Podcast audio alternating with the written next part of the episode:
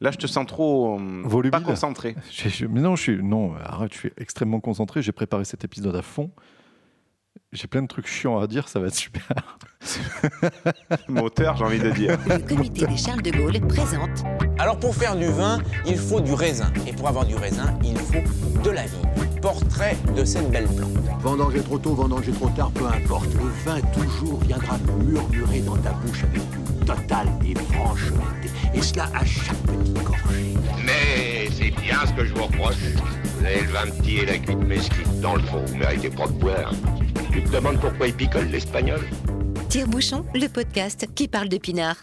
Bonjour à tous et bienvenue sur Tire-Bouchon. Tire-Bouchon. Maxime, c'est le podcast qui parle de Pinard Bravo Mais tu as fait un cursus universitaire, je crois, non? Ouais, ouais, j'ai un CAP Pinard. Ah oui, option vente, ouais, parfait. c'est ça, c'est ça. Bon, ça va ce mois-ci? Ben, ça va, ça va plutôt pas mal. Ouais, Ouais, ouais, prépare les fêtes? On prépare les fêtes. On espère que Amazon euh, apportera les cadeaux à temps, surtout. Non, Mais voilà. non, ne me dis pas ça, il faut aller chez les commerçants, Maxime. Ah, ah non, mais, Amazon, non, mais c'est surtout pas. euh, Non, c'est pas Amazon, c'est le Père Noël qui amène les cadeaux. C'est ça Queen, queen. Oui, je, te fais, je te fais un clin d'œil. Oui, ouais. Oui, clin d'œil avec la bouche ouverte. Ouais. C'est très radiophonique Pour tout tous ça. les enfants qui boivent du vin qui nous écoutent. Voilà, exactement. Ou dans la voiture de leurs parents, c'est pour ça. Bon, très bien. Bah, écoute, je suis super content d'être là. Je sais pas toi. Ouais. Bon, bah, je suis rassuré. que- Oh là là, là, tu me rassures. Que sur le coup, j'ai eu un moment de flottement. Je savais pas si tu étais content d'être là également. Si, si, Donc, non, je suis content. Je, Ah ouais je suis très content parce que, en plus, euh, c'est la fin de semaine. Ouais. Cette semaine a été éprouvante. Donc, euh, voilà, cette petite bulle d'air que nous offre le podcast me fait extrêmement plaisir. C'est vrai que c'est notre euh, récréation euh, mensuelle, j'ai envie de dire. quoi. Voilà. J'en tombe le verre. quoi. on casse des verres, on se lave. Heureusement. ça fait bien plaisir. Il était vide. Ouais, mais plus pour très longtemps. Avant de le remplir, par contre, euh, il va falloir que tu me parles d'un truc, comme chaque mois. Ouh là là. ouh Tu vas nous décrire un petit peu l'actualité de la vigne. Mais ouais, mais Les absolument. actualités. Attention, c'est parti. Euh, ben, figure-toi que je fais en ce moment un truc que j'adore. C'est la taille. Ah, ça y est, vous avez commencé. Ça y est, on a commencé la taille. On a commencé fin novembre, en gros. hein. On a- on a- même mi-novembre. On avait commencé mi-novembre. Et là, ça y est, donc l'équipe est au complet. Les saisonniers sont arrivés. Donc on est, on est cinq au total. Et je me régale. Mais vraiment, quand je te dis je me régale, Ouais. c'est sans faux semblant. C'est c'est vrai et c'est archi vrai. Autant l'année dernière, ben, j'apprenais. Donc c'était euh, assez compliqué. Ouais, un peu Tu- poussif. euh, tu te régales fois. pas parce que tu es là, tu hésites, tu réfléchis, machin. Et là, tu te rends compte qu'en fait, le, ben, le cerveau est un outil formidable parce que, en gros, je réfléchis même plus quand je taille. Enfin, c'est-à-dire, mes, mes mains vont euh, exactement là où déjà il faut. des réflexes Ouais, musculaires ça. qui sont euh, Ben ouais, développés. c'est du réflexe. La mémoire musculaire. C'est-à-dire que ça va super vite. Et, euh, et, et en fait, on est en ligne. hein, donc, tu imagines que tu as une vigne, tu vois comment c'est fait. C'est des rangées de vignes. Chaque tailleur se met dans une rangée. Donc, en fait, on est face à face au- ou dos à dos, enfin, voilà, dans, dans la rangée. Et le but, c'est d'avancer au même rythme. Donc, quand tout va bien et quand c'est formidable, ben, chacun avance au même rythme. Parfois, il y en a un qui est un peu à la bourre, donc tu te retournes, tu l'aides le temps qu'il rattrape le retard, etc.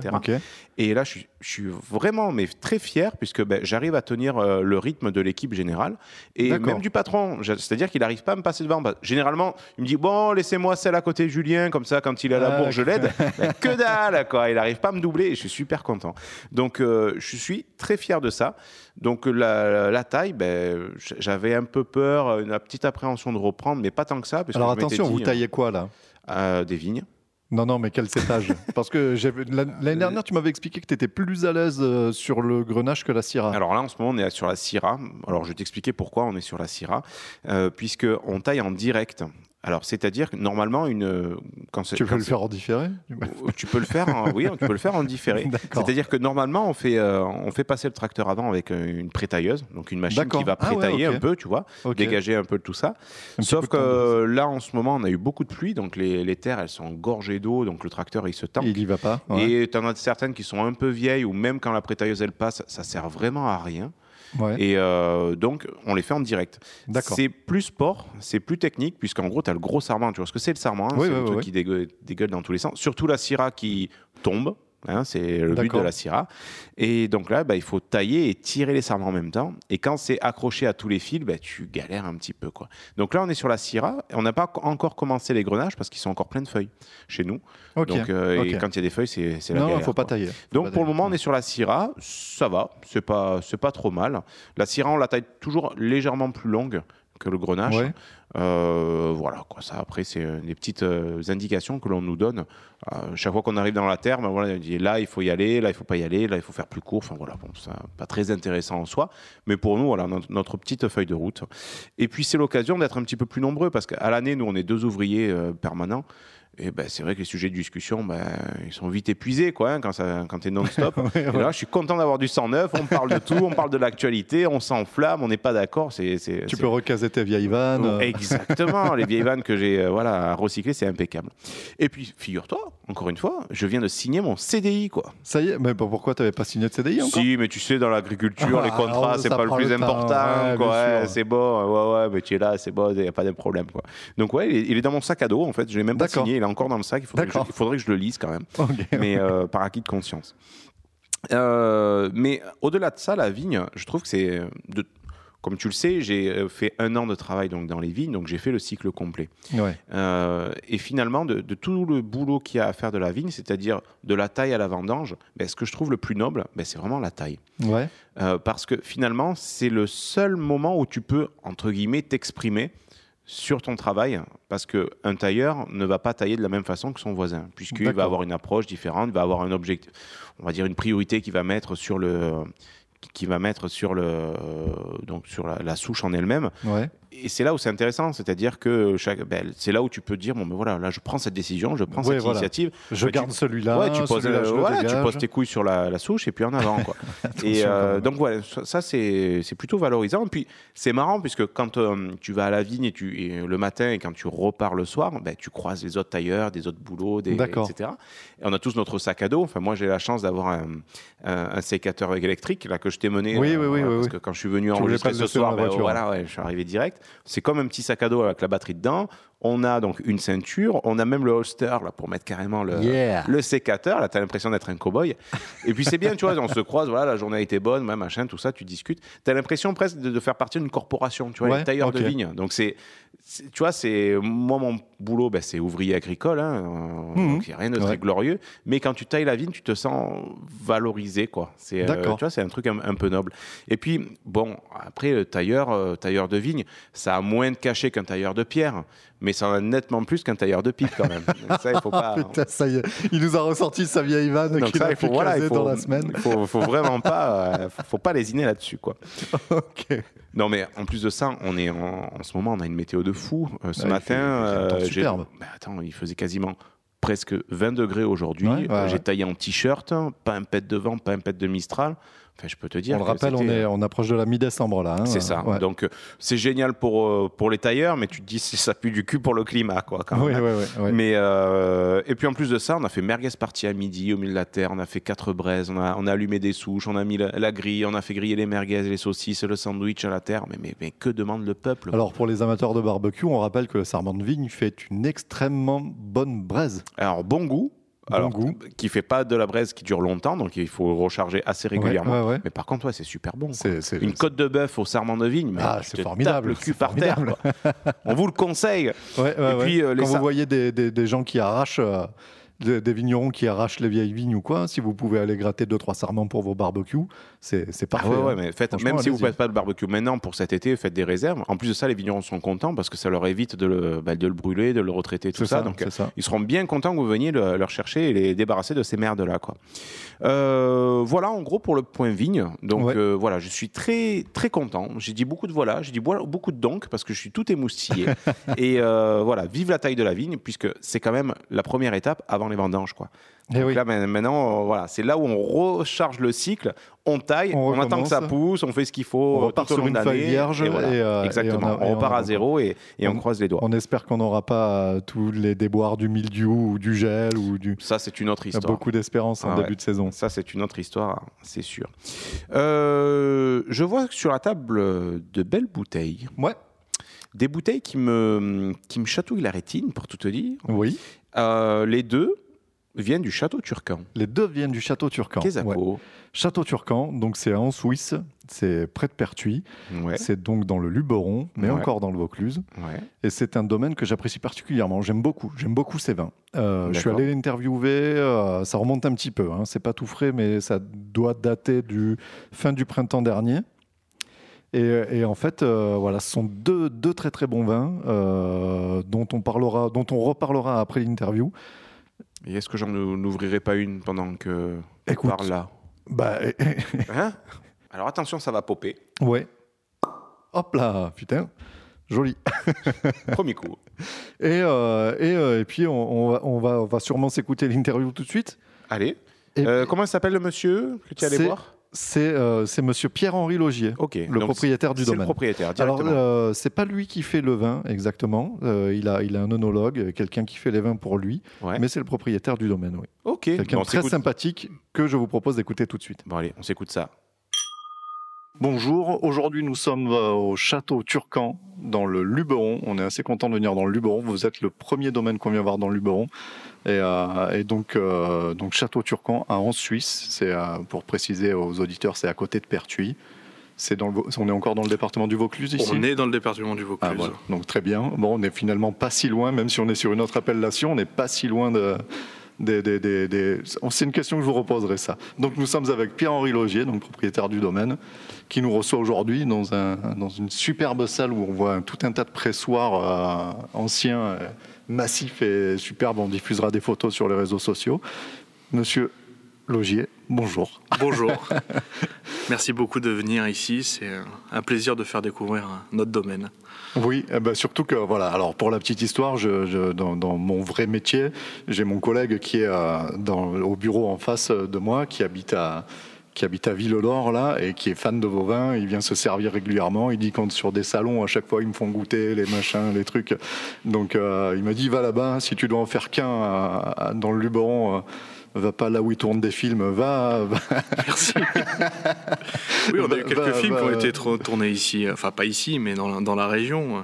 Il y avait Oui. le château des Oliviers il y a très longtemps. Ah putain, le château France des 3. Oliviers, oui. C'était au château d'Ansouis, si je me trompe pas, ou à côté. Enfin, c'était tourné ici, le château des Je l'avais Oliviers. oublié celui-là. Oui, oui, oui.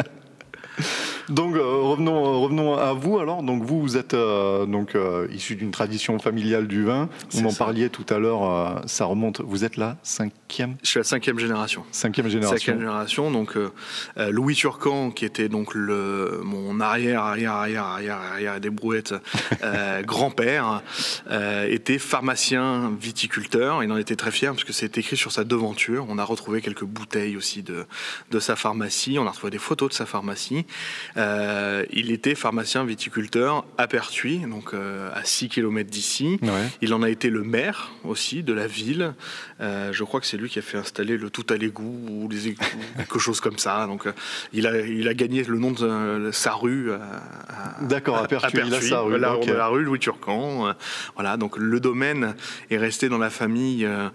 Euh, au travers, euh, au travers des femmes principalement, puisque ça s'est transmis par les femmes jusqu'à ma grand-mère et puis à mon père et mon oncle qui euh, en en 1980 ont décidé de se mettre à leur propre compte parce que on sait qu'il y a eu de la vigne ici depuis depuis pas mal de temps.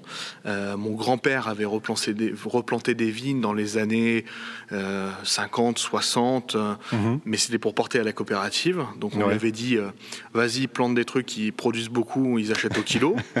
Donc on avait Voilà. planté des trucs qui produisaient beaucoup et qui hum, qui se vendaient bien au kilo. Le fameux kilo degré. Voilà, euh, mais, euh, mais en 1980, donc euh, mon père, mon oncle et, et mon grand-père ont dit euh, stop, on va faire notre vin nous-mêmes.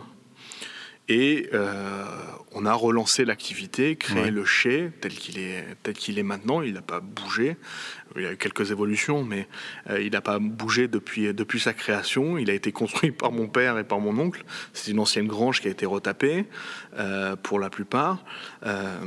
Et on a donc en 1980, 1980 lancé la première, euh, le premier millésime euh, de Château. Turcan. Et euh, depuis 1980, il n'y a pas une année où on n'a pas, on n'a pas Ouais. produit. Bon, il n'y a pas eu d'année euh, dramatique. euh, Jamais. On a eu des grêles, on a eu de la pluie, on a eu des mauvaises années, comme tout le monde, Comme tout le monde, ouais. mais jamais de, jamais de catastrophe. D'accord. Et vous, alors, vous, vous me soulignez tout à l'heure, là, quand on a fait un tour, que en fait, euh, c'est euh, c'est pas une activité principale pour le. Je, reviens là-dessus parce que c'est, euh, vous êtes le premier qu'on rencontre dans ce cas-là. Vous avez un autre métier? Alors, euh, ce qui s'est passé, c'est que bah, Louis Turcan a lancé un peu la mode entre guillemets Voilà. dans notre truc. C'est presque une tradition, son- ouais. C'est presque une. C'est pour moi, je considère ça comme une tradition. C'est-à-dire que lui était pharmacien. Premièrement, c'était son métier Mmh. principal. Puis, il est devenu viticulteur. Euh, où, où il a été viticulteur pendant ce temps-là, mais il était d'abord pharmacien. Et donc depuis, euh, ça a été un peu une tradition familiale, puisque mon grand-père et mon oncle euh, sont tous les deux médecins. Mon père était dirigeant d'entreprise, et je suis le premier à avoir eu un métier euh, qui soit très proche Oui. euh, du vin, puisque j'ai été pendant dix ans importateur de vin en Chine, à Shanghai. Donc j'étais, donc j'ai importé du Château Turcan et du Côte du Luberon en, en Chine, euh, ce qui n'était pas facile. Euh, mais euh, voilà, donc c'est et maintenant je suis, je me suis rapproché de la France parce que parce qu'au bout d'un moment, 10 ans en Chine, ça va. Oui. Euh, maintenant, j'habite à Lisbonne. Euh, je suis toujours un peu plus ou moins dans le vin, euh, Mhm. mais je fais j'ai plein de métiers différents. Je fais de l'ébénisterie, de la menuiserie, je fais de l'immobilier, je fais plein de choses. Je me dis, je- mais je viens passer ici quasiment. euh, euh, je suis, je viens passer quasiment deux semaines par mois ici Oui, à Château Turcan ouais. euh, pour pour pour m'en occuper, pour voir comment ça se passe. Pour, voilà. Donc non, il y a quand même une forte présence, même si elle n'est pas à temps plein comme comme comme peuvent l'être dans plusieurs d'autres Oui. domaines. Voilà. D'autres domaines, enfin, je vais pas dire 90% des domaines, mais presque. Oui, enfin, oui, oui, oui, c'est souvent, c'est souvent le cas. C'est oui. souvent beaucoup. Et euh, donc, euh, pour parler du domaine, c'est ce que c'est ce qu'on commençait à évoquer juste avant d'allumer les micros. Euh, vous avez ici une quinzaine d'hectares. Il y a eu plus à une époque. Voilà, le domaine donc fait euh, fait 40 hectares en global. Voilà. Il a une particularité, c'est que c'est un seul tenant. Oui. D'accord Donc, euh, on, avait, on a eu jusqu'à 25 hectares de vignes. Euh, on a réduit pour passer au fur et à mesure des années. Euh, on a profité aussi des campagnes d'arrachage. Je vais pas me cacher, Euh, mais on a réduit l'envergure à 15 hectares, qui pour nous était la quantité qu'on arrive à passer de façon classique et qui Oui. pour nous était une table, une taille viable et intéressante euh, à gérer parce que ça fait à la fois un peu de quantité, ça fait pas non plus une, ça fait pas non plus quelque chose de très secret, Oui, Euh, non, non. mais euh, c'est pas non plus des milliers de, euh, si c'est des milliers de bouteilles, mais je veux dire ça fait pas des énormes quantités à passer et, c'est plus viable pour pour nous de faire de passer 15 Oui, 15 voilà. hectares. Après, au-delà, c'est une autre logistique, c'est un Voilà, autre exactement. investissement, c'est un autre. Exactement. Déjà ouais. qu'on a dû réviser. par exemple, avant, on mettait en bouteille nous-mêmes. Ouais. Euh, c'est quand on a réduit la taille, pas que c'était plus intéressant, mais s'il fallait qu'on rachète une, une mise en bout- une Ouais. machine embouteillée machin, on a préféré passer sur un système de camion embouteilleur Le- comme le- la semi qui Voilà, vient, comme exactement. tout le monde, comme comme beaucoup, de gens Ouais. font maintenant, euh, et parce que c'est devenu tellement compliqué que maintenant il faut faire comme ça. Donc je disais que c'est d'un seul tenant. En fait, la cave est au centre euh, du domaine. Les vignes se touchent toutes les unes avant les autres. La vigne la plus loin est à même pas un kilomètre Ouais. et elle fait partie du domaine. C'est-à-dire que, euh, par exemple, pour les vendanges, nos, les raisins sont ramassés et n'ont pas le temps de chauffer, de cramer dans, le, dans, la, dans la Dans la benne. ouais. Euh, on n'a pas besoin de faire des, euh, des ramassages au, pas au SO2, mais au enfin, de, de rafraîchir les, Mmh, les, oui, les- les- ok. les raisins. Euh, ça arrive, on ramasse et euh, dix minutes après, euh, c'est c'est sur notre table, sur notre table de tri. C'est prêt, à- prêt prêt à travailler. prêt à être travaillé. Et donc, euh, vous plantez quoi? Donc, majorité de vin rouge peut-être euh, Alors, ici? Ouais. euh, rosé, La production, majorité rosé, de rosé. rosé, rosé, parce Ouais. qu'il y a beaucoup de demandes. Oui. Euh, D'ailleurs, c'est là, c'est là, il y a eu les articles, tout le monde s'affolait là, pénurie de rosé. C'est ça. Je pense qu'il n'y aura pas de pénurie rosée, c'est Personne juste pour en faire parler. C'est juste pour faire parler ou pour dénoncer qu'il y ait beaucoup de vins qui viennent en dehors de la France et qui soient consommés. Mais bon, c'est les marchés européens, c'est comme ça. Euh, on va pas revenir dessus euh, aujourd'hui. C'est pas euh, intéressant. très intéressant. Euh, mais grosso modo, oui, notre, notre marché principal, c'est le rosé. Ok. Mais pas forcément euh, en local pour nous. On est plus sur du rosé de consommation pour, pour, des, pour des négociants. Après, c'est rouge. évidemment, et on a un hectare et demi de blanc. D'accord. Et encore, euh, pas tous les ans, parce que on a des très vieux blancs, euh, de très belles, euh, de très, de très belles vignes en blanc, et elles produisent pas des masses chaque année. D'accord. Voilà, donc Il faut faire avec. voilà, ce mais que ça donne. on va, voilà, on a, on a sur sur ça, donc, sur les cépages que l'on a, on va avoir les deux classiques en rouge, Syrah et Grenache. Sierra Grenache, ouais. Voilà, on a un peu de Carignan. D'accord. Voilà, qu'on utilise plutôt d'un aspect structurel. Oui. Voilà, qu'on aime bien, euh, mais c'est pour éviter de faire juste du bicépage, Mm. parce qu'on trouvait que ça apportait quand même quelque chose. Ouais, ouais, ouais. Euh, et sur les blancs, par contre, on est en euh, Marsanne, Vionnier, Vermentino, Roussanne. D'accord. Vermentino, je le connais pas bien celui-là. Vermentino, c'est un cépage méditerranéen, plutôt corse et italien, Mhm. mais qui se développe beaucoup ici euh, et qui est vraiment super top. Donc oui, ça part en négoce pour les rosés alors. Oui, parce que euh, parce qu'au bout d'un moment, il y, a de, il y a de la demande d'abord. Oui, oui, ah oui, faut, oui. faut- faut la remplir. Et euh, les rosés qu'on fait en négoce, euh, pour moi, c'est pas du château turcan. Ça rentre pas dans la gamme de château turcan. On le fait euh, tout autant, euh, tout aussi bien. Il n'y a pas de, il y a pas de Non, non, discrimination oui, oui, oui, non, mais ça, dans, dans le produit. Mais euh, disons que euh, le rosé que on va avoir, d'abord, on- a une gamme de trois, de, de trois niveaux en fait de, de vin qu'on applique sur le rouge, blanc et le rosé. Donc ça va être le Château Turcan qui va être notre vin de consommation, on va dire.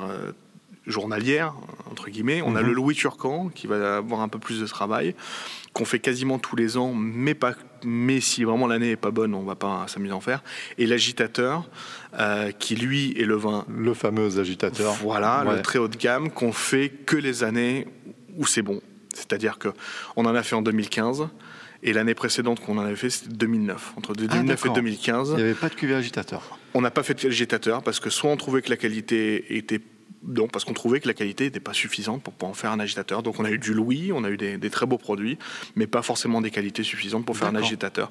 Et cette, euh, cette application de gamme est faite sur le rouge, le blanc et le rosé. C'est-à-dire qu'on peut avoir des années des agitateurs blancs, on peut avoir des agitateurs rosés. Euh, mais on a presque tous les ans un rosé classique et un Louis Turcan rosé. Euh, je fais une différence. une- un jour, un client me fait, me fait remarquer, il me dit ça. Alors, le château turcan, c'est du rosé, et, et le Louis turcan, c'est du vin rosé. alors, euh, j'ai trouvé que la comparaison était, était excellente. Euh, c'est surtout parce que notre Louis turcan, on le fait passer en fût de chêne. D'accord. Donc on a un rosé, un vieilli en fût de chêne. passage en fût. Ce qui fait que ça apporte vraiment quelque chose de plus. Et euh, on sort un peu de cette gamme, entre guillemets, du rosé euh, de consommation euh, Mm.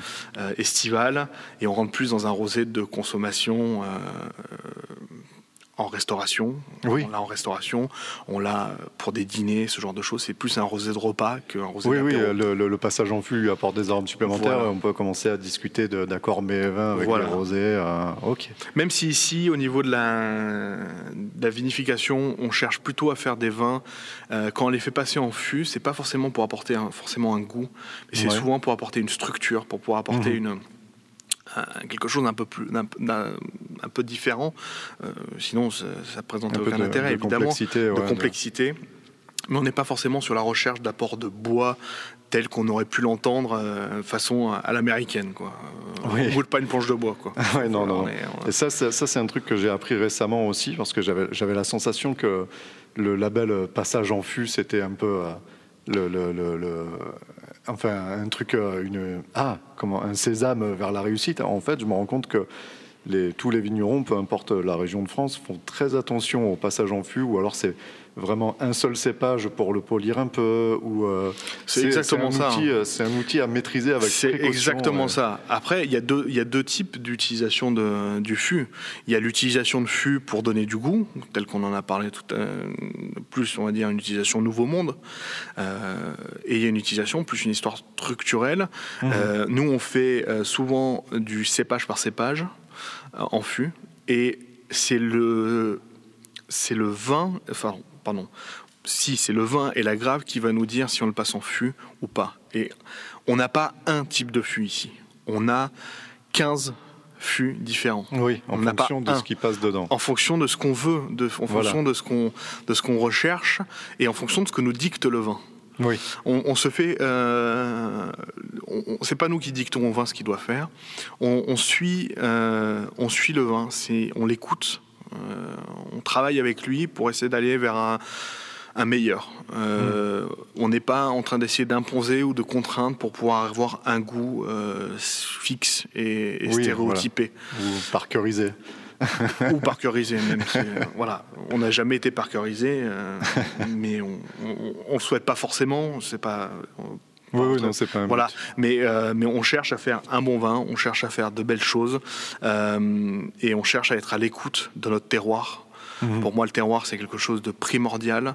Euh, c'est euh, la terre. euh, voilà, on fait pas, on n'est pas en agriculture biologique ici. Voilà, Pas- c'était ma prochaine question, vous anticipez. voilà, on n'est pas en agriculture biologique par choix, c'est notre choix, Ouais. mais on fait de l'agriculture. Alors, je ne peux pas dire raisonnée parce que c'est encore une histoire de critères et on Mm. n'est pas non plus en agriculture raisonnée. Moi, j'appelle ça faire de l'agriculture intelligente, dans le sens où euh, on utilise les moyens qu'on a à notre disposition. euh, mais on essaie de les utiliser de façon intelligente et non Oui. pas juste restreindre en disant non on peut pas faire ça on n'a pas le droit nanana. non on est là si la besoin- vigne en a besoin on va le faire on va pas on va pas sacrifier ce qui fait que finalement on fait dans les vignes euh, les bonnes années on fait quasiment zéro traitement D'accord, quasiment d'accord. on a la chance d'avoir le Mistral ici Oui, qui quand il pleut si derrière on a un bon coup de Mistral ça sèche Ça et c'est fini voilà. on n'a même pas besoin de traiter ouais. ça c'est quelque chose c'est une chance Euh, oui, on oui, a cette chance C'est un malheur et une chance, parce que bon, ça casse les sarments, mais... oui, et encore, elles sont robustes. Euh, mais mais c'est vrai que. euh, mais nous, on a un Mistral ici qui est un peu plus faible que le Mistral du Nord, parce qu'on a la barrière du Luberon. Ouais. Et ce qui fait qu'on a un Mistral bizarre, puisqu'on a un Mistral qui fait ouest-est. Puisqu'il contourne et Ah, il revient d'accord, vers et il nous. revient, ok. Voilà. On n'a pas un Mistral nord-sud classique. Ouais, ouais, celui... Donc euh, d'abord, ça le casse un peu, donc il est quand même moins, Moins- fort. moins Enfin, il- euh, souffle, ouais. il sau- quand, quand il souffle à 120 km/h dans la vallée du Rhône, et ici on en a un peu, hein, il en reste quelques-uns. Mais ça suffit pour sécher, pour euh, et, et nous éviter de traiter. Il y a des années, on ne traite quasiment pas, peut-être un ou deux traitements, ce qui fait que c'est rien. Oui, Et, et c'est en ça que je dis qu'on essaie de faire une agriculture intelligente, c'est-à-dire qu'on essaie de s'adapter au climat, de s'adapter au terroir, au cépage. Euh, voilà, on va pas, voilà, on va pas traiter pour traiter. euh, euh, et puis, de toute façon, on est sur des on est sur des rendements euh, assez faibles. hein. On fait du, Ouais. euh, on fait du 40 hecto-hectares 40 hectos, ouais. Ouais, sur, le ça- château- sur le château et on réduit en quantité sur, euh, sur le Louis. On essaie de faire un peu moins et sur l'agitateur, on est quasiment à 15 hecto-hectares. ouais. Parce qu'on a des parcelles qui vont quasiment tous les ans dans l'agitateur, ou Oui. qui pourraient aller dans l'agitateur, qui vont être traitées de façon différente avec des vendanges en verre, ce genre de choses. D'accord. Euh, et après, si elles sont pas suffisantes, on les met dans le Louis Turcan ou dans le, dans le château Turcan. pour les- Ok, donc les années où il n'y a pas d'agitateur, le château ou le Louis euh, sont peut-être un peu meilleurs. Alors ils Ça bénéficient arrive. du raisin des belles ça parcelles, arrive, quoi. ça arrive, ça arrive. Alors, euh, Ça, ça vaut le coup de connaître un petit peu Exactement, pour, euh, de, pour de- de anticiper. parler, de parler. Mais, mais c'est vrai que c'est quelque chose sur lequel on, on essaie de, de travailler. voilà, on me disait, on essaie de travailler intelligemment. Donc, euh, on va pas faire un vin pour faire un vin. Cette année, on s'est posé la question est-ce qu'on va faire de l'agitateur? On a goûté. On a goûté les différentes choses qu'on avait faites. Euh, on leur a laissé un peu de temps pour, pour travailler. euh, et puis finalement, on s'est aperçu que ça allait pas. Donc on a dit, euh, bon, on pas- D'accord. on fait pas. 2017, pas d'ag- QV 2017, pas d'agitateur? Non. Parce qu'il y avait euh, un peu partout là, vu le gel qu'il y a eu en avril dernier et tout, enfin plus haut. Alors je touche ici, du bois, ça si tombe bien, je avez. suis sur un... Voilà, Ouais. on n'en a pas eu. Enfin en avril euh, 2017. oui, oui, hein, on n'en euh, a pas eu. Euh, Parce qu'ils ont tous pris cher en fait, donc ils ont tous des rendements super bas. ouais, ouais, on a vu ça sur Bordeaux, ils se sont... euh, Oh, même, euh, même plus haut, au Vaucluse. euh, Ouais. ouais, ouais, ouais, en bas, en bas Non, ça va, on n'a Venise, pas, on n'a euh, pas eu, on n'a pas eu ce problème-là ici. Encore une fois, je pense que le, le Luberon fait Ouais, aide un peu. le- parce que voilà, je pense que on a la Durance qui passe un peu plus bas, mais vraiment qui ressemble plus à grand chose, mais avant qui était, qui, qui était sûrement un, un très bon euh, vecteur thermique, Oui. comme c'est comme euh, comme peut l'être la Gironde ou, ou d'autres rivières. Euh, maintenant, bon, beaucoup moins, mais mais c'est vrai qu'ici on n'a euh, pas eu de gel l'an dernier. D'accord. Euh, même, pas, même pas un petit bout de parcelle ni quoi que ce soit. Donc, euh, D'accord, ouais. Par contre, ici, on a de la grêle. Ici, vous avez de la On a grêle. eu de la grêle. cette année, il a grêlé un tout petit peu là, dans- les Ouais. pendant les épisodes là, orageux. C'était- C'était que dalle, c'était rien, ça n'a pas fait de, de dégâts ni quoi que ce soit. Ouais. Mais il y a eu un petit épisode de grêle. Donc ça, c'est, on craint plus la grêle. Pour l'instant, on touche, on, Voilà. touche- on continue de toucher du bois. on continue de toucher du Non, bois. mais ça va. Donc euh, oui, euh, le, le- parc, enfin, les- les- le, le Luberon, euh, ça, ça vous protège quoi. Ça, ça protège de pas mal de choses. Euh, au moins, euh, ça- c'est une barrière, donc une barrière pour le Mistral, ce qui est bien. Enfin, je sais pas si c'est un, un côté positif ou pas, mais, mais c'est vrai qu'ici, nous, on- moi, je le retrouve vraiment comme un côté positif, parce qu'on a un Mistral un peu moins fort. Mais certes, il est quand même là, Euh, et euh, on est un tout petit peu en altitude. Alors, je me souviens plus exactement de l'altitude où on est. On n'est pas très haut, Oui. mais euh, mais ça permet d'avoir quelques un peu de fraîcheur un peu différente. Donc très bien pour les pour la Syrah. Alors par la Syrah. La Syrah, ici, moi, je trouve, est un très très beau produit. ouais, On fait des très belles Syrahs et pour les blancs, ça permet d'avoir des fraîcheurs qui sont très très agréables. d'accord, d'accord. Ah, c'est marrant parce qu'il y a, vraiment euh, euh, comme je comme je ah l'expliquais à, Elodie là qui nous accompagne. euh, moi, j'ai grandi à Perles-les-Fontaines, hein, donc pas très loin d'ici, et donc j'ai vraiment été bercé par le dimanche quand on faisait un cuisseau de chevreuil ou quoi, le beau-père il nous sortait un gigondas. Lui, c'était les gigondas. Donc c'est des gros grenaches. euh, voilà, j'ai été élevé avec euh, des, des gros grenaches quoi. Et alors ici, il y a des, et en grandissant, j'aime de plus en plus la Syrah. Et donc, on voit que c'est vraiment euh, les, les, les- les côtes du Rhône, euh, les côtes du Rhône Sud, c'est vraiment très très grenache. Il y a des Syrahs, ils en font un petit peu, mais euh, pour retrouver des jolis Syrahs, il faut soit descendre un peu euh, pour, euh, et, enfin descendre géographiquement, mais monter En altitude. en altitude pour, pour avoir la fraîcheur qui permet d'avoir de jolis Syrahs, ou alors monter dans la, monter dans la patrie de la Syrah en Drôme Ardèche. Ouais. Après, il y a des très belles choses en Syrah qui se font dans le Ventoux aussi, parce qu'ils ont des climats Ouais. aussi plus frais. Ça fait des très très belles choses. J'ai été évidemment élevé à la, à la grenache et à la Syrah. Euh, donc pour moi, ça a été difficile pendant très longtemps de goûter d'autres choses, euh, Ouais, que ce ça. soit Merlot, Cabernet. C'est toujours été difficile, hein. Voilà, j'ai toujours été plutôt Pinot Noir et Chardonnay, on va dire, dans- voilà, pour faire des classifications. Mais c'est toujours la même chose. Si on boit des bonnes choses qui sont bien faites dans n'importe quel C'est ça. cépage, ce sera toujours bon. Ça sera toujours bon. Ouais, Je veux ouais. dire, le cépage finalement a une importance au- en termes géographiques et en termes de, de climat pour pouvoir faire quelque chose de bon et pour avoir un bon résultat. Oui. Mais si euh, on n'a pas euh, certain amour pour, euh, pour, le, pour le terroir, pour le cépage et qu'on fait, on cherche pas à faire correctement son travail, ça, ça- ça va- ça, c'est- on fait, on fait pas de bons produits. Oui, c'est ça, Il faut ça. y mettre un peu d'amour. juste, euh, sinon, faut, faut bien travailler. C'est ça. Euh, un dernier petit mot peut-être sur le. On n'a pas parlé euh, du côté géologique euh, du, du- du terroir. Alors, ici, on est plutôt sur du. On a fait deux parcelles un peu différentes. On a un chemin qui passe au milieu de nos vignes et il y a vraiment le côté droit et le côté gauche de notre chemin. C'est-à-dire que le côté droit, il y a pas mal de sources en dessous. Il est euh, plutôt, euh, ah, plutôt bien irrigué. Ouais. Donc on a on, a, on, vient de planter, euh, euh, on vient de planter des counoises dessus. Alors ça, c'est un cépage que- qui, qui est en voie de disparition en Ouais. Luberon. Il va même peut-être supprimer de la liste des, des cépages autorisés en Luberon. Ah, merde. Alors, bon, je faisais pas du tout ça pour, pour faire faire de l'AOC.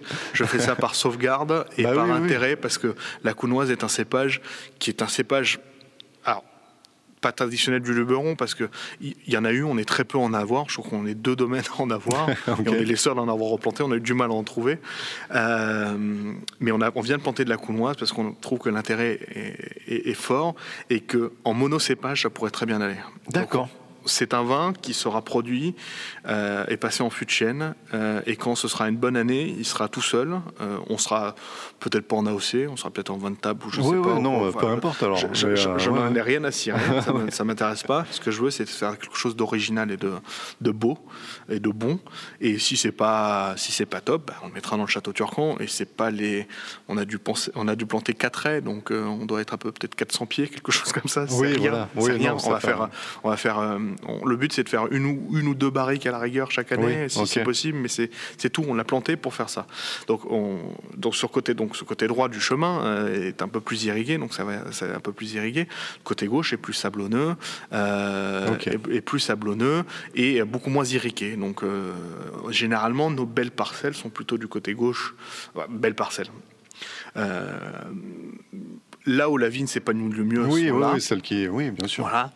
Et on a euh, le, sur le bout euh, de, notre, euh, de notre parcelle, on a un petit bois. euh, Ok. Et autour, les vignes ont énormément de mal à se, à se, à s'étendre, à, Ah, à vivre, à survivre, parce que le, le bois prend toute cette, toute la, tous les nutriments. mais c'est là où on produit notre plus belle cire. C'est un rendement Ah ouais. qui est horrible, c'est-à-dire qu'on parle de 2 grappes par pied, hein, pas beaucoup plus, et on est obligé de le Ah, traiter les comme vendanges, ça. elles sont vite faites. ouais. Elles sont vite faites, elles sont faites à la main, et c'est fait en une demi-journée. En une demi-journée, je suis, je suis Ouais. large, je suis très large, Euh, je suis très large. Mais euh, mais voilà, et c'est aussi à côté. Alors c'est un peu plus loin, mais c'est là où on a sur la pointe euh, nos plus beaux nos plus beaux blancs. C'est là où ils sont. La fraîcheur est maximale. C'est pas très loin d'un espèce de petit cours d'eau qui est quasiment à sec maintenant, Mm. mais qui, avec l'énorme pluie qu'il y a eu, euh, A revécu euh, euh, un, peu, un peu, ce qui fait que on a un climat un peu plus, un peu plus frais là-bas, et c'est pour les blancs, c'est c'est royal. C'est- super. Ah. C'est super. J'irai prendre quelques photos euh, des terres après là pour pouvoir montrer. Et donc, euh, donc oui, on, on peut le préciser aussi puisque là, avant de, avant de s'asseoir, on a été voir. Vous avez un petit musée, enfin un petit musée, non, il n'est pas du tout petit. Vous avez un musée euh, de, de- de- du, du vin en général avec de très belles pièces. Vous, vous m'expliquiez que vous aviez la collectionnite. J'ai voilà, mon, mon père, mon, père, hein, mon père m'a- m'a m'a transmis euh, sa collectionnite aiguë. Euh, donc le musée fait 2000 mètres carrés. oui, il est Voilà. pas petit. hein, ouais, ben ça, c'est une taille tout à fait honorable. Euh, il couvre de la vigne au vin et on a adjoint à ça une partie euh, verrerie. euh, puisque c'est finalement la continuité. Parce qu'on Mm. a- après qu'on ait fait le vin, il faut bien le transporter ou le consommer. Voilà, ouais. Donc on a besoin de verrerie principalement pour faire ça. Mais c'est super intéressant. Donc, on a fait un tour tout, tout à l'heure. S'il y a des gens qui passent dans le coin, on peut leur conseiller de venir parce qu'on voit le travail du bois, des tonneaux et euh, les, Exactement. les- les pressoirs ici. Là, on enregistre sur les pressoirs. Sur les pressoirs. On est sur un et puis toute la, toute la verrerie et tout. euh, c'est, euh, ça, ça, ça donne une, une autre, euh, une autre vision du vin aussi, pas seulement les bouteilles en supermarché, pas seulement le produit final, on voit tout ce qu'il y a en amont et c'est, vraiment très très intéressant. Dernière question, la question un petit peu pour s'amuser. Si vous deviez choisir un vin gourmandise, un vin qui suffit à lui-même, pas euh, de chez vous, hein, un vin de n'importe où en France que vous aimeriez boire, un vin bonbon, un vin gourmandise euh, comme ça. Alors, je vais vous parler d'un domaine qui, euh, qui vient d'être euh, racheté par les Grands Chais de France, qui s'appelle Kliffel, en Alsace. D'accord. Et j'ai un souvenir euh, d'un vin qui s'appelle le Nuance de Pinot. Je ne sais pas si ça va continuer à exister. Ouais. C'était un, cép- un, un mélange de des différents pinots qui peuvent exister en, en Alsace. Donc c'est un mélange de pinot noir, de pinot blanc. Euh, et c'était super intéressant. Je trouve que les vins alsaciens, c'est un de mes, un de mes petits, euh, ouais, c'est mes petits bonbons. C'est exactement ça. Ouais. Euh, J'aime bien des vins sweet, un peu sympa. Mhm. Euh, là, justement, et le nuance de Pinot était vraiment quelque chose d'original qui sortait. Et si j'ai le droit à un deuxième, Ah, ouais. j'adore, j'adore le Jurançon et le Quintessence de Petit Mansin de D'accord. chez Coapé. C'est un. Ça c'est bon aussi, ça. Ah ouais, ça, ça, superbe. ça, ça descend tout seul. ça. Ah oui. Ah oui. ouais, ouais. Et, et vous, Elodie, du coup, voulez vous livrer à l'exercice aussi du vin bonbon? Ah, Rapprochez-vous du micro. Hop. Alors, un vin bonbon. Alors un vin Pour Élodie. bonbon, bah, c'est là où j'ai fait les, les vendanges l'année dernière. C'est un, un tout petit domaine à, à Suzette. C'est À Suzette, là-haut, ouais. de Venise. Et c'est un viticulteur que j'aime beaucoup et euh, il fait des super choses. Il a une, une dizaine- d'hectares, voire un peu Mhm. moins. Et euh, il, fait un, il fait un blanc qui, euh, qui est super. C'est grenache et, et vionnier. Une toute petite pointe de vionnier, comme ça il n'y a pas trop le côté un peu lourd de, du Vionnier. C'est euh, c'est- super. Le nom du domaine, on peut le dire Demoiselle Suzette. Les Demoiselles Suzette. Ah ben Voilà. Merci. c'est mon vin bonbon. Bah, très bien. Merci. Bah, merci de m'avoir reçu. Merci à et vous. puis, euh, et puis donc une prochaine fois peut-être, on Avec repassera. plaisir. Donc nous on va suivre. hein. Nous on suit. Avec plaisir. Et donc euh, ben, au revoir. Je repasse la parole à mon moi du futur qui sera en studio avec Julien. Oh, the weather outside is frightful, but the fire is so delightful. And since we've no place to go, let it snow, let it snow, let it snow. Man, it doesn't show signs of stopping. And I've brought me some corn for popping. The lights are turned way down low. Let it snow, let it snow. Tire-bouchon, le podcast qui parle de pinard. Ça avait l'air quand même plutôt sympa là-bas. Je suis plutôt Ouais. jaloux de ne pas être venu avec toi ce jour-là. Ah ben on y retournera hein, parce que c'est vraiment un très très chouette domaine. Ouais, Euh, son musée du vin est, euh, est franchement euh, très très bien foutu. ok. Euh, on a enregistré euh, sur des gros pressoirs. Il a des énormes pressoirs en bois, des machins euh, gigantesques. D'accord. J'avais jamais vu ça. C'était impressionnant. J'ai pris plein de photos. On pourra les mettre Ouais, à sur le diffusera, réseau. Euh, et puis le vin est, est bon. Qu'est-ce que tu en penses Puisque tu as pu goûter. Alors, on a goûté la première. Donc on a goûté le Louis Turcan. Turcan. Ouais. Louis Turcan, ouais, ouais. Euh, c'est un vin que j'aime beaucoup. Qu'est-ce que tu en penses. Alors, euh, j'aime. Il est pas très alcooleux. Donc, tu sais que moi, j'aime pas les vins qui sont trop alcooleux, là, qui me, oui, qui, qui bah m'arrachent un peu la tronche. là. Et je suis. La, la première chose qui me surprend, c'est la couleur. Ouais. C'est foncé, mais c'est un truc de dingue. Ah oui, on voit pas à travers Je le mets, ah ouais, je ouais. le mets devant. Je, je, je mens pas. hein. Je mets le verre devant une ampoule. Je vois pas l'ampoule à travers, quoi. Ouais. Il y a une, une couleur de dingue, une densité colorimétrique de folie, quoi. Et moi, et moi, je l'aime beaucoup. euh, je l'aime beaucoup juste à l'ouverture, en fait. Mais ça, c'est une déviance personnelle que j'ai. Ouais. J'aime beaucoup les vins quand on vient de les ouvrir, alors qu'ils sont encore pétris de défauts finalement, puisqu'il faut. euh, Bon, voilà. Mais euh, quand j'étais petit, c'était pareil. hein, dans le jardin de mon grand-père, je bouffais les fraises vertes. D'accord. Euh, il me T'es plutôt précoce, quoi. Voilà, on peut le résumer comme ça si ça te fait plaisir. Ça, ça te pose pas trop de problèmes dans la vie, quand même, de tous les non, jours mais de toute façon, bon, ça reste entre nous. Personne, personne nous écoute. Oui, voilà. donc, euh, voilà. Si ça sait, tu sais que c'est moi, quoi. Voilà, exactement.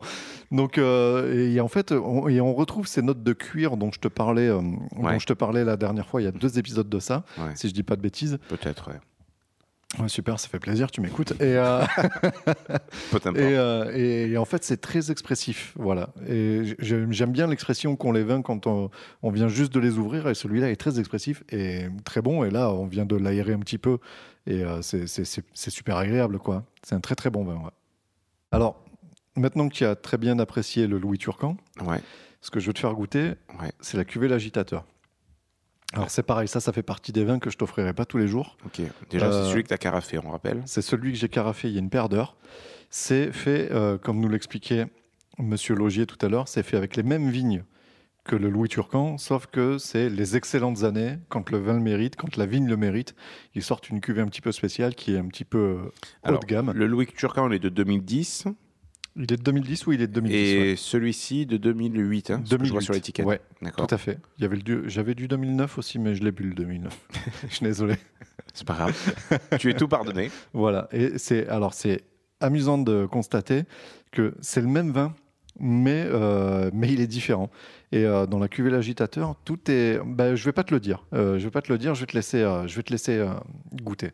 Alors vas-y, je te sers en premier parce que ma maman elle m'a appris comme ça. Alors, Alors attends, je vais faire comme, comme tu m'as appris. ouais. Premier nez. Bah, il est carafé, donc le premier nez là, il sert pas à grand chose. Là déjà, premier nez, je, je suis à 300%. Là, quoi. il y a du monde. hein. Ouais. La couleur est pareille. Hein. Putain, il a une densité. Mais c'est dingue. Euh, je suis devant l'ampoule et c'est pas une ampoule euh, basse consommation quand même. hein. Je vois rien à travers. quoi. C'est un truc de fou. Moi, j'aime bien secouer, enfin, prendre mon verre comme ça, là, par le pied. Ouais. Pas- enfin, la- pas par le pied, par la, par le- la base, là. Par la base. Par le pincer par la base. Et je me régale. là. Pour Ouais. tourner, c'est plus pratique. Et pour boire, ça fait. Oui, c'est surtout ça pour le tourner. Pour tourner le vin, c'est plus facile en fait. Ben ouais. Ouais. J'aime bien faire comme ça. Et euh, je remarque que quand je fais ça en soirée, les gens ils font pareil. Après, ils vont dire Putain, lui, il se connaît. hein. Ouais. Il s'y connaît. hein. T'as vu non, comme il ça- tient son ça verre fait- Ça fait un petit peu maniéré en vrai quand tu tiens le verre comme ça, mais euh, Ça en- fait très bordelais. Ah ouais. Ah ouais. Bon, là, il y a du fût de chêne. On le sent. Ah, c'est bon. Voilà, il y a c'est une... bon. Hein. Ah, il y a une longueur en bouche, là? comme tu les aimes? Allez, ça y est. Ah ouais, qui me non, une répute. Et c'est le. c'est Presque vanille, moi je sens de la vanille, quoi, presque. c'est- Ouais, bah ça, ça vient du fût, ça. Ah Ouais, les ouais. arômes vanillés, ça vient Ah du ouais. fût. C'est un, c'est un truc de dingue. Enfin, comme, enfin, je suis frustré parce que je j'arrive pas à sentir les trucs cuir, tout ça, tout ce que tu me dis. Mais alors là, putain, ça te pète en bouche, quoi. Ouais. Et en fait, tout ce que tu avais sur le Louis Turcan, c'est pour ça que je te l'ai servi euh, juste à la débouche Ah comme oui, ça, bien fait, ouais. où tu voyais tous les hum, pas les défauts, mais tu sais les expressions, euh, les trucs qui l'emportent, qui s'exprimaient très très fort. Mm.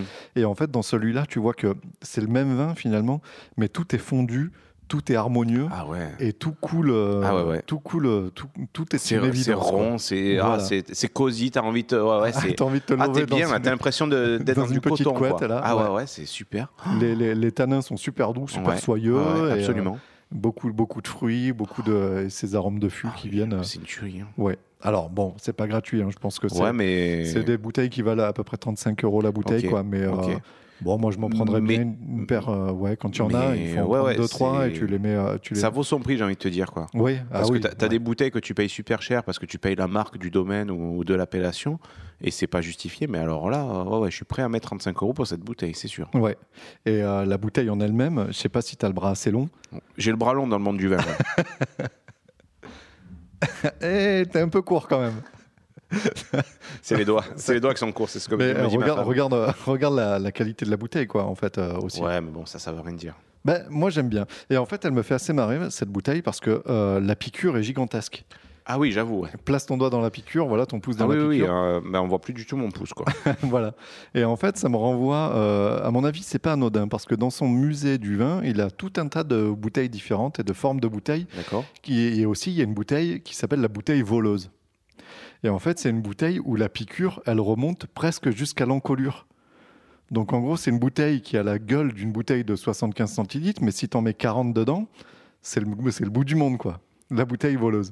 Et euh, bon, alors là, les 75 centilitres, ils y sont. Ils- je suis pas en ils sont- train de ils dire sont marqués ça- sur l'étiquette en même non, temps, non, on n'a pas va. contrôlé, hein. Eh ben, on verra à la fin de la carafe s'il n'y avait pas 75 centilitres. Mais, mais, euh, mais j'imagine qu'il y a un peu de ça parce que j'ai rarement vu des bouteilles avec des, des piqûres aussi profondes. Et euh, je pense que c'est, il doit y avoir une, une blagounette à, à ce sujet-là. Et je, je redemanderai à Monsieur Logier à l'occasion. Alors, tu vois, excuse-moi, je reviens là-dessus, mais, Ouais. mais tu vois, c'est un, c'est un- un vin du Luberon, quoi. C'est un vin du Luberon qui, qui pète tout, qui fracasse tout, quoi. Et on n'est pas dans des appellations hyper connues et hyper commerciales, quoi. C'est Non, ouais. voilà, ça, ça vaut vraiment le coup de sortir des sentiers battus Ben- et d'aller fouiller dans des appellations un peu secondaires ou dans des vins de pays parfois, quoi. Alors, Château Turcan, c'est pas non plus un vin inconnu. hein, D'accord, mais, euh, l'appellation en elle-même, c'est pas Oui, l'appellation en elle-même, on est, on est, on est- oui, oui, je, suis- je te rejoins c'est à pas fait. un truc Ouais. qui est connu par tout le monde ou en tout cas qui n'a pas une image de marque qui à la pas, hauteur voilà, de Châteauneuf super quoi. reconnu. Ouais, tout à fait. Ils ont l'avantage là-bas d'avoir euh, d'avoir justement euh, le Luberon qui leur offre euh, un petit peu plus de fraîcheur, donc ils arrivent à avoir de belles syrahs. Ouais. Sur les grenaches, si on n'est pas au niveau des grenaches de Châteauneuf du Pape justement. Il n'y a pas y a pas tout ce côté solaire qu'on peut Ouais, avoir. il y a sur pas les galets non plus, ouais. Voilà, il n'y a pas les galets. Il n'y a pas y a pas le même terroir. Il n'y a pas y a pas il y a pas tout ce soleil là. Mais par contre le Luberon les, les, les protège euh, bien du, du Mistral. Ouais. Bon, ça souffle quand même assez pour sécher Mhm. et pour éviter l'oïdium et éventuellement le mildiou. Mais, euh, mais euh, voilà, ce- cette petite fraîcheur en plus leur permet d'avoir des syrahs vachement plus, vachement plus sympas que ceux qu'on peut avoir à, à Châteauneuf-du-Pape. 14,8, c'est la première fois que je vois ça sur une étiquette. Ah, c'est 14,8. pas- ouais, ça chipote. hein. Ça chipote. Alors, euh, bon, l'étiquette en elle-même est un petit peu vieillotte, même, pour être honnête, elle est, elle est pas super ouf. Et c'est quoi l'agitateur dessus, là? C'est cette espèce d'appareil, on dirait un truc qui sort d'un cabinet de gynécologie. C'est quoi? C'est C'était dans ben, des... c'est un agitateur. Ouais, tu mets ça dans une barrique et tu tournes? On sait pas, hein Non, j'en sais rien. Il faudrait que je lui demande. Euh, là, je me sens un peu bête, mais euh, parce que j'aurais pu le demander. J'ai réussi à te coller. Moi Demain, c'est jour férié. Alors là, super. Non, demain, c'est Euh, ouais, non, on dirait que c'est. Ouais, éventuellement, tu mets ça dans une barrique et tu. Tu moulines et tu tournes, je sais Ouais, pas, ouais, ouais, peut-être. Je sais pas. Euh, vous avez pas mal parlé aussi de quelque chose qui est intéressant, ce sont les barriques. Ce sont les barriques. Tu peux Parce nous en que, dire moi, un c'est petit peu un- plus? bah, parce que moi, les barriques en bois, c'est un sujet qui me passionne. Ouais. On l'a dit plusieurs fois. Moi, j'ai toujours eu la sensation depuis tout petit que euh, quand euh, sur l'étiquette d'une bouteille, il y avait marqué euh, vieilli en fût de chêne, Oui. c'était la classe. Mm. Et en fait, je me suis aperçu que c'était pas forcément le cas. Du coup, j'ai commencé à m'intéresser euh, aux barriques Mhm. en elles-mêmes, Mhm. à, l'objet, à l'objet, et à qu'est-ce qu'on pouvait en faire, à quoi ça servait vraiment euh, dans le monde vinicole. Et euh, bah, ce que je te propose, c'est de te faire un petit, un j'ai un petit rapport, un petit dossier. Bah écoutez, c'est bon, vous pouvez lancer le, le PowerPoint, Maxime. Nous Alors. sommes tout oui. Sur l'image numéro 1, vous pouvez constater que le fût est fait de bois. Voilà, de bois d'arbre. Hein. Oui, du bois d'arbre. Précisons-le. Alors, du bois d'arbre, mais quel bois d'arbre? Euh, C'est principalement du chêne. D'accord. Principalement Ah, du chêne. c'est pour ça qu'on dit fût de chêne alors. C'est pour ça qu'on dit fût non, mais parce qu'il existe aussi euh, des fûts faits en acacia, justement, dans le Mhm. Luberon. J'ai vu euh, un domaine, euh, le domaine Lacaval, qui, qui avait une cuvée qu'il élevait en fût d'acacia. Euh, mais c'est très rarement euh, usité. Ouais, Euh, c'est pas un argument commercial quoi. Non, non, pas vraiment. C'est vraiment suivant ta recherche aromatique, organoleptique que tu Ah. veux faire. Mais voilà. Il existe aussi des fûts en châtaignier, mais c'est pas utilisé dans le monde du vin Ah bon? Parce que oui, ça emporte trop. Ça, Trop fort? C'est trop fort. Ça, ça imprègne trop le vin. C'est utilisé en quoi? Genre Euh, l'huile d'olive peut-être hein, Euh, je, je crois que pour certains spiritueux, D'accord. ça peut, ça peut être utilisé, ouais. Et euh, c'est principalement du chêne français, monsieur, qu'on utilise. Ah, ben j'espère bien. tu vois? Made in France. Euh, principalement, donc euh, en grande majorité euh, du chêne français. Ouais, Les forêts françaises sont en excellent état. Euh, on utilise un petit peu aussi du, du chêne américain, en fait, qui vient du, du Missouri, pour être exact. Ah, J'ai cru que tu allais me dire qu'il vient du Canada. Euh, D'accord. Non, non, qui vient du Missouri. En fait, euh, le, le- le chêne américain, euh, si tu veux, d'un côté, tu as le chêne français qui va t'apporter de la structure et des tanins, Ouais, et le chêne américain qui va t'apporter beaucoup plus d'arômes. d'accord. Et c'est là qu'on vient sur un sujet, euh, quand on parle des vins du Nouveau Monde, c'est ce que c'est ce qu'expliquait Alors, Monsieur je Logier. voulais rebondir là-dessus. C'est voilà. clair que voilà, les vins du Nouveau Monde, donc bon, on imagine le marché américain notamment, ben Tout voilà, le vin français égale fût de chêne, quoi. Presque. C'est ça, mais c'est pas c'est pas les mêmes fûts justement. Et les Américains sont habitués aux vins élevés en fût de chêne, donc avec des fûts neufs, Ah, les avec bordelais, beaucoup, quoi. beaucoup, généralement, les vins de. Bordeaux, surtout, j'imagine. Non, non, non, je te parle des vins américains. Ah, les justement. vins américains. Ouais, je te parle des vins américains où ils ont l'habitude des vins, euh, des vins élevés en fût de chêne américains justement qui apportent beaucoup d'arômes. D'accord. Euh, et c'est ce qu'aime euh, ce cher Monsieur Parker, Ouais. voilà, dont on, dont on a évoqué aussi le nom dans l'interview. Et Rien euh, à voir avec les jeux de société. On est d'accord. non, non, non, pas de, pas de Cluedo ici. jamais, jamais, monsieur. Jamais de. Cluedo ici. Et, euh, et en fait, ça a donné, parce que lui, il aime les vins qui ont beaucoup de personnalité, beaucoup de goût, beaucoup de. Beaucoup, assez fort finalement. Ouais, ouais, ouais. Il aime bien les vins des Côtes-du-Rhône, justement. Bien il aime sûr. bien les Syrah. Euh, et en fait, il y a eu toute une mode où, euh, pour faire plaisir à Parker, pour, faire, pour tenter de faire plaisir euh, à Monsieur Parker et de rentrer dans le club des plus de 90 sur 100 euh, au guide Parker, eh ben, euh, on balance du fût, du fût, du fût, du fût américain, pourquoi pas, pour avoir des gros, gros arômes de bois, pour essayer de plaire à ce Monsieur Parker. Euh, C'était le cas il y a 20 ans. Faire attention, parce que quand tu mets les doigts dans le fût, ça sent. oui, il y a beaucoup d'arômes. Je te trouve très taquin ce soir. Il va falloir faire attention à à ton hygiène de vie.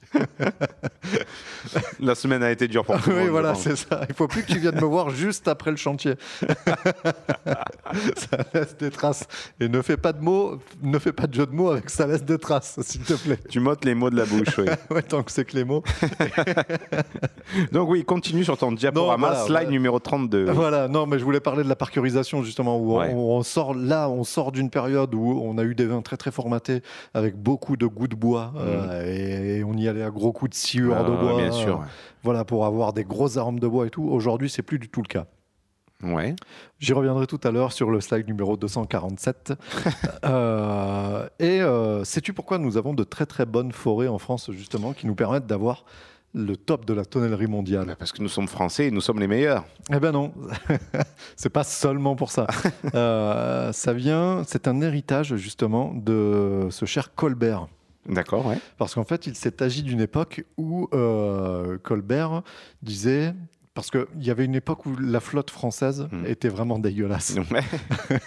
Et pour Ouais. fabriquer des bateaux, il fallait importer du bois. Mm. Colbert, qui était un capitaliste euh, averti, il a dit importer du bois pour faire construire nos bateaux, c'est dégueulasse. On va construire, euh, on va, on va construire des forêts avant de construire des bateaux.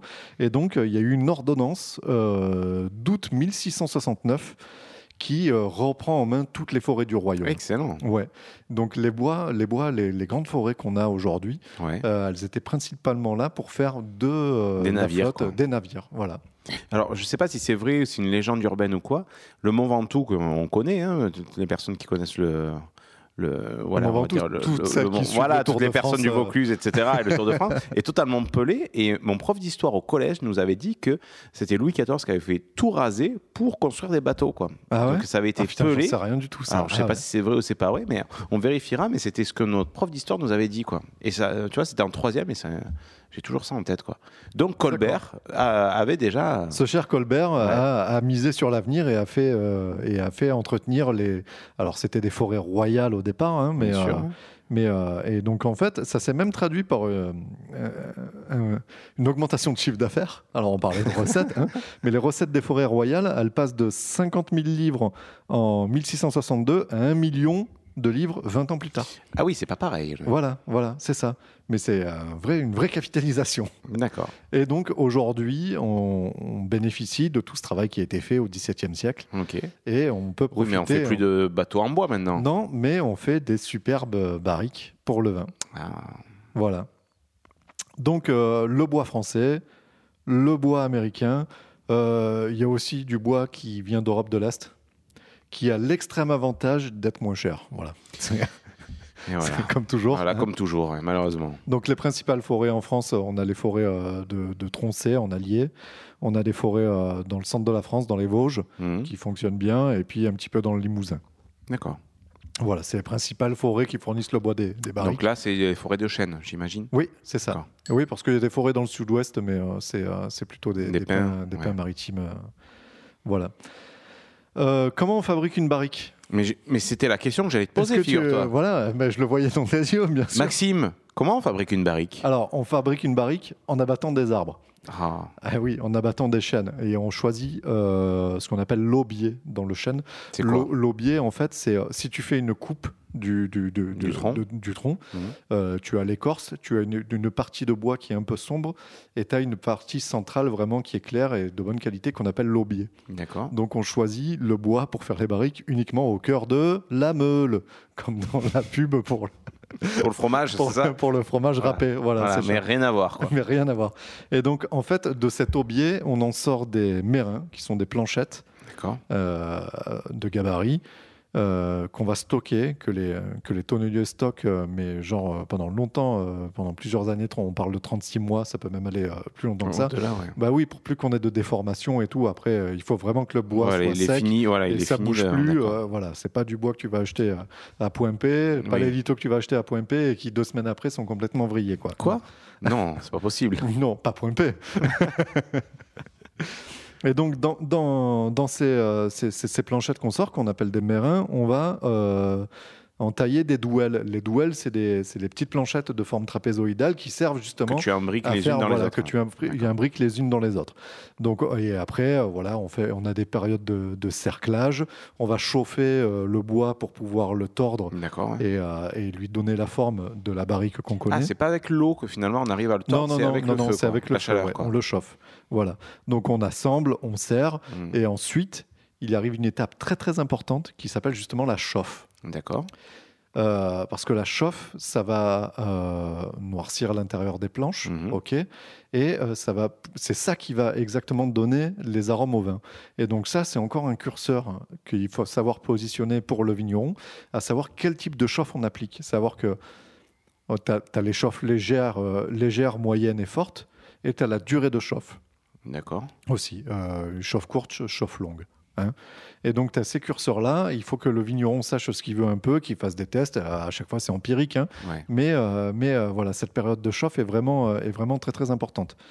Euh, pour te donner des ordres d'idée, une, une, chauffe, une chauffe courte, c'est une chauffe de 10 minutes, alors qu'une chauffe longue, c'est une heure. Ok, et les températures pour une chauffe, une chauffe petite, c'est à 120 degrés, alors que la chauffe la plus haute, c'est à 250 degrés. Voilà. C'est des valeurs que je te balance comme ça, c'est totalement ouais, c'est indigeste, mais c'est précis, quoi. Mais voilà, non, ben, c'est des valeurs que j'ai j'ai cherché, j'ai bien bossé, ok? Non, non, je vois. tu m'as montré ton fichier Word, là, et Mais c'est comme, euh, si, tu veux, comme, euh, comme quand tu fais à bouffer, quand tu te fais cuire Mm. un steak, euh, c'est quand ta viande elle cuit que là, elle a des arômes, tu Bien vois. sûr.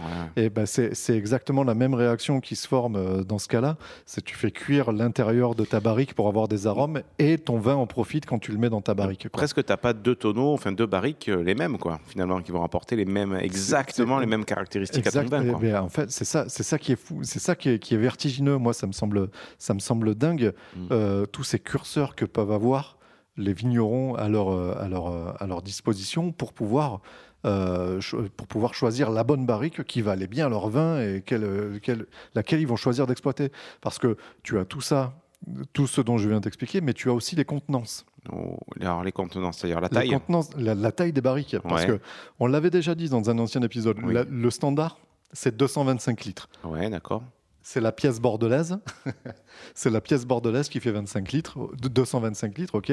On avait expliqué vite fait pourquoi elle fait 225 litres. C'est parce que ça correspond à 50 gallons impériaux. Tout ça, c'est super chiant. C'était pour le commerce avec l'Angleterre. Mm. Bon. Euh, mais tu as la pièce bourguignonne qui, elle, fait 228 litres. Et en fait, chaque région de France a des, a des, euh, a des contenances euh, légèrement différentes. Euh, tu as, plusieurs standards qui existent.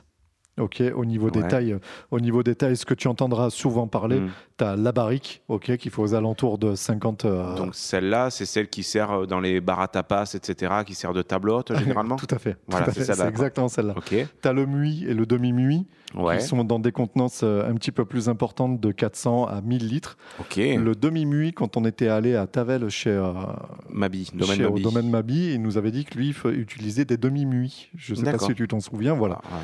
Euh, et puis après, tu as le foudre qui est plutôt euh, pas rond, mais euh, qui a, qui a le. Qui a un fond plat, non Presque. Bah, non, le fond, le fond est ovoïde. C'est Ouais. un, ok. Et en fait, on le pose. euh, il n'est pas posé sur son fond, il est posé sur le flanc. Ah, voilà, c'est ça. Voilà. ouais. C'est ça. Et, euh, et après, bon, tu, as d'autres tailles, mais c'est principalement celle-là qu'on va, qu'on va, qu'on va rencontrer, quoi.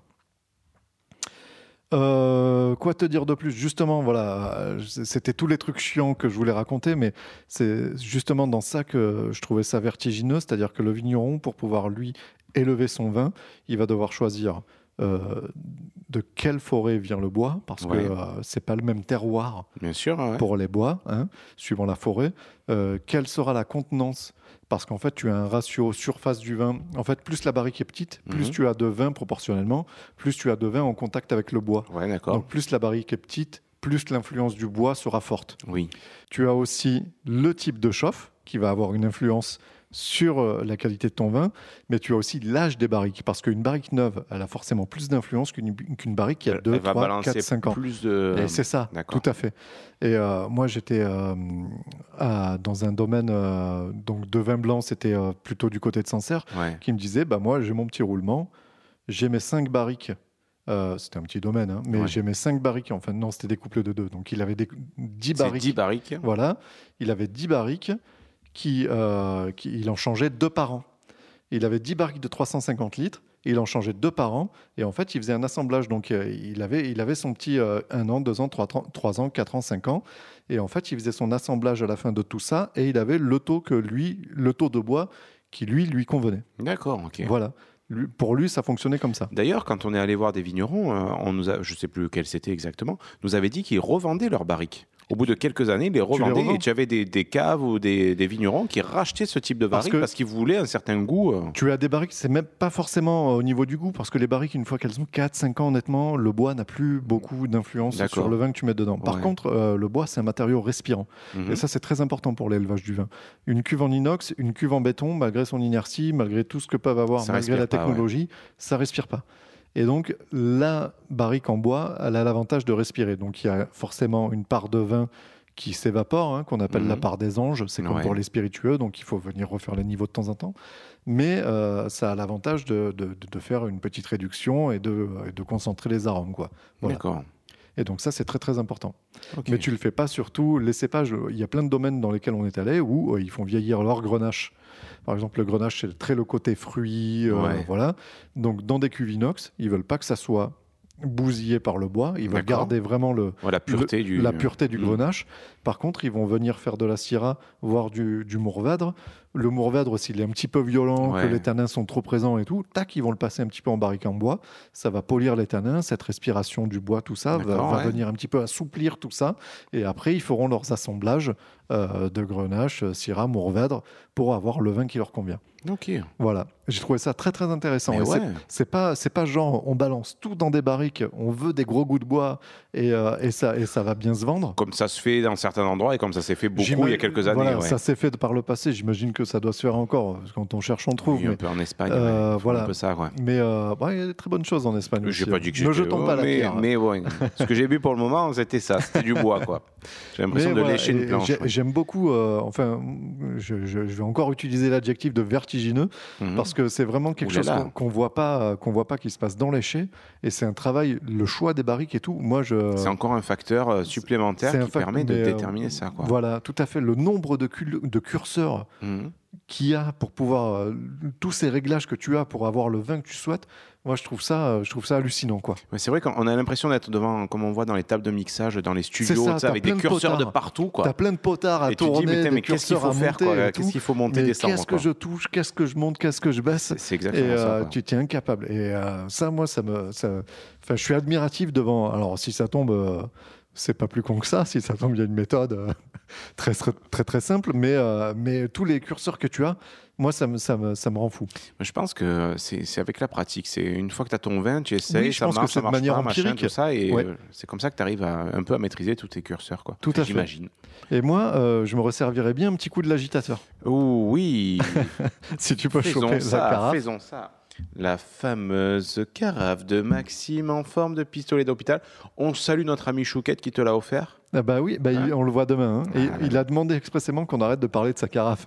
Oui, il était vexé parce que c'est lui qui te l'a offert. Oui, ouais, ouais. Mais non, non, je continue. On ressemble vraiment à un truc où tu mets le zizi dedans pour faire pipi sur le Allez, lit. quoi. allez, allez, allez, encore. Putain, ce soir. hein. Alors, pendant que je te sers ton deuxième verre, Oui. euh, je te propose qu'on on reparle rapidement. hein, on va pas non plus euh, ça va faire trop longue, mais de, notre, de ton coup de gueule de la dernière fois. Et ouais, parce que ça a pas mal bougé. Alors, vas-y, je t'écoute. Alors, euh, je m'étais un petit peu plaint de la manière dont était tourné l'article. Euh, De la revue du vin. de la revue du vin de France. Alors sachez qu'ils ont republié, un, pas un mea culpa, mais bon voilà, ils ont republié derrière, histoire de s'expliquer un petit peu sur le sujet. Euh, D'une manière, je vais pas enfoncer le clou sur le domaine Lafont Rocher et tout, je les connais pas, j'ai pas envie de leur balancer euh, plus de- d'huile chaude dessus, ils s'en sont pris plein. Euh, il y a, on l'a déjà relayé sur nos réseaux sociaux.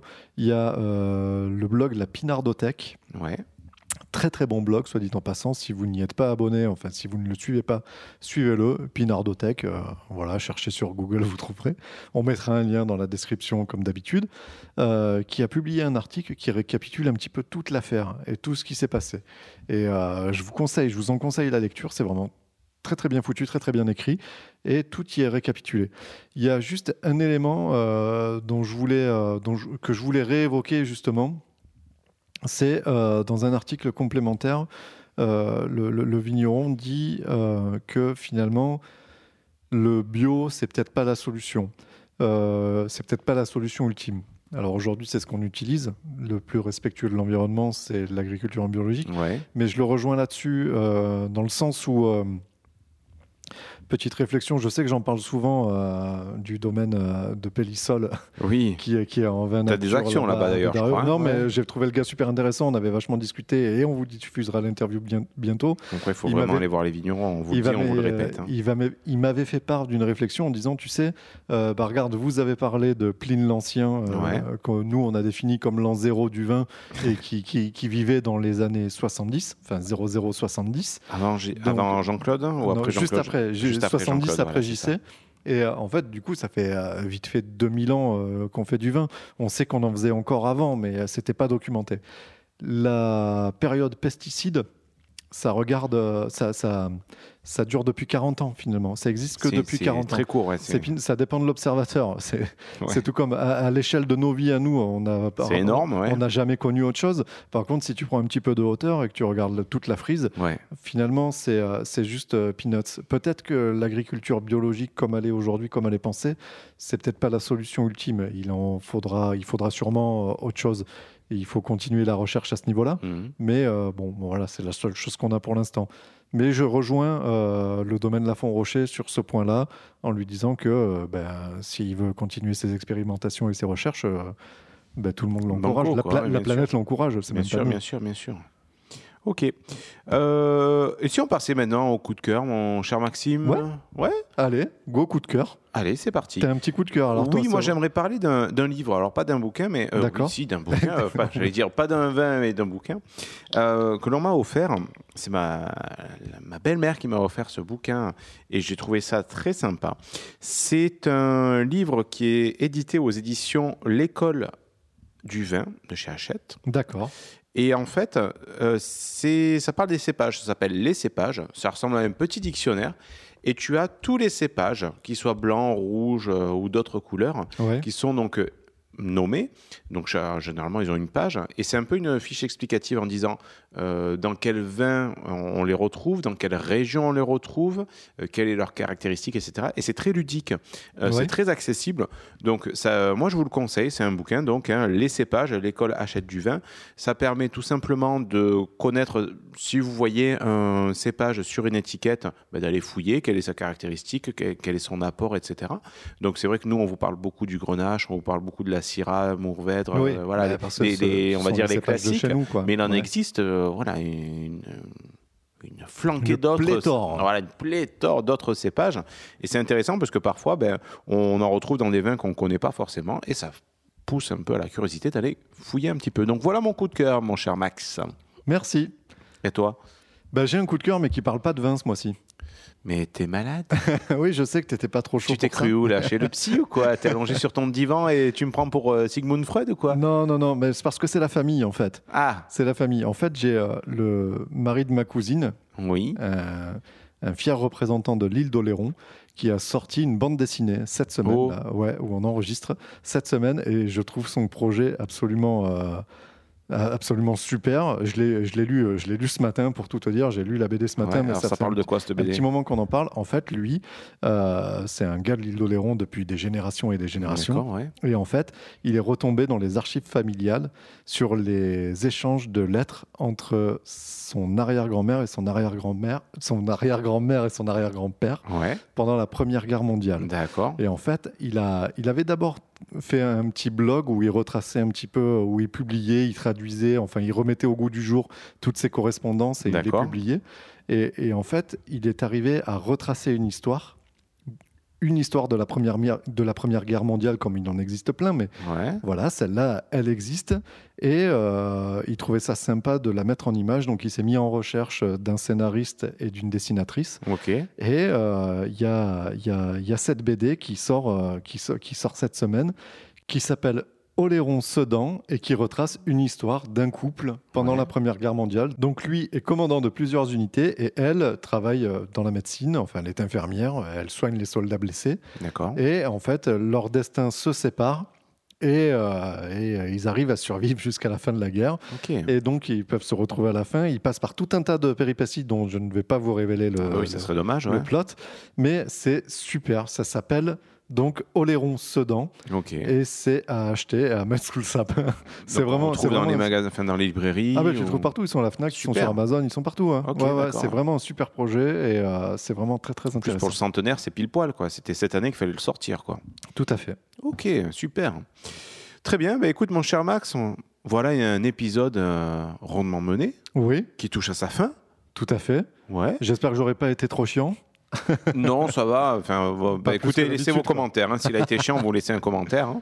Non, mais ça me passionne moi un peu toutes ces Non, données. non, non, c'est bien, j'en c'est vraiment intéressant, Je sais que j'en fais des ouais. caisses, mais euh, Non, non, mais c'est bien. Ben, on- au moins, on apprend. euh, je pense que des quelques retours qu'on a eu de nos auditeurs ben, nous disent qu'on on a gagné en compétences au fur et à mesure. Ouais. euh, D'épisode en épisode, ben, il y en a même un qui apprend, nous a dit qu'il nous écoutait que quand il avait le temps de prendre des notes.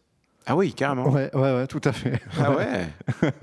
J'étais un peu surpris. Bon, ouais. C'est- même faudra, plutôt flippant. faudra que je lui ouais. envoie mes, il faudra que je lui envoie mes fichiers OneNote et euh, autant ça pourra Bah, l'aider quoi. carrément. Euh, ben voilà, on vous remercie encore une fois ben, de, nous- de nous suivre, de nous écouter, de parler de nous, de nous laisser des commentaires euh, super sympas sur Facebook, sur nos posts, mais surtout, et encore une fois, si vous l'avez pas encore fait, faites-le s'il vous plaît, s'il vous plaît. Laissez-nous des commentaires 5 étoiles sur Apple Podcast, anciennement iTunes, parce que ben, c'est grâce à ces commentaires ben, qu'on monte en référencement et qu'on est de plus en plus connu et vous êtes de plus en plus nombreux à nous écouter et franchement, on est super contents, quoi. Ouais, tout à fait. La prochaine fois qu'on se verra, ça sera en 2019. Ah ouais? Ouais. Et donc. euh, Mais c'est terrible. Donc on va souhaiter les bonnes fêtes à tout le monde ben, alors. bon boudin, comme on dit euh, en Provence. Ah ouais? Bon boudin. Ok, mais tu me l'apprends. Hein. tu sais pas, mais euh, Non, tu sais pas? Non. Alors on dit bon boudin, c'est le pour euh, juste avant de partir en vacances, avant le nouvel an, tu vois? D'accord. Tu dis bon, euh, c'est le- pour le dernier bout d'année qui reste à faire. Ah, Voilà. D'accord. Et le soir à minuit, Ouais. tu vois, de- du nouvel an, Hum. tu dis euh, Alain Kevin. Alain Kevin, oui, ça. Non, mais c'est pas tout. Tu dis Alain Kevin, que c'est siam. Ouais. Alain Kevin, que c'est siam pas mai, que c'est si gwen pas, pas moins. Qu'on soit plus et pas moins. Voilà, que si, que si nous ne sommes pas plus, que nous ne soyons pas moins. Voilà. Ah là là. La Provence est une belle région. quoi. ben écoutez, on vous souhaite euh, de bonnes fêtes. On vous souhaite euh, pas la bonne année parce que ça sera pour le prochain, euh, le prochain numéro. On vous embrasse. Bouffez bien du tout ce qu'il faut et surtout buvez du bon pinard. On vous embrasse. Bisous. Ciao. Bye bye. L'abus d'alcool est dangereux pour la santé, à consommer avec modération. Pendant la Première Guerre mondiale, donc lui est commandant pendant la Première Guerre. Il, il- il- donc lui est Il fait la guerre, ouais. Donc lui Il est fait pam-pam avec les Ah, cow-boys et les Indiens. Ta gueule, laisse-moi revendre ma phrase, putain. Donc lui.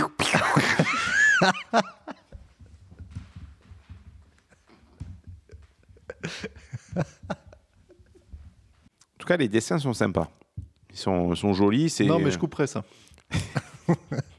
Ferme bien ta mouille, s'il te plaît.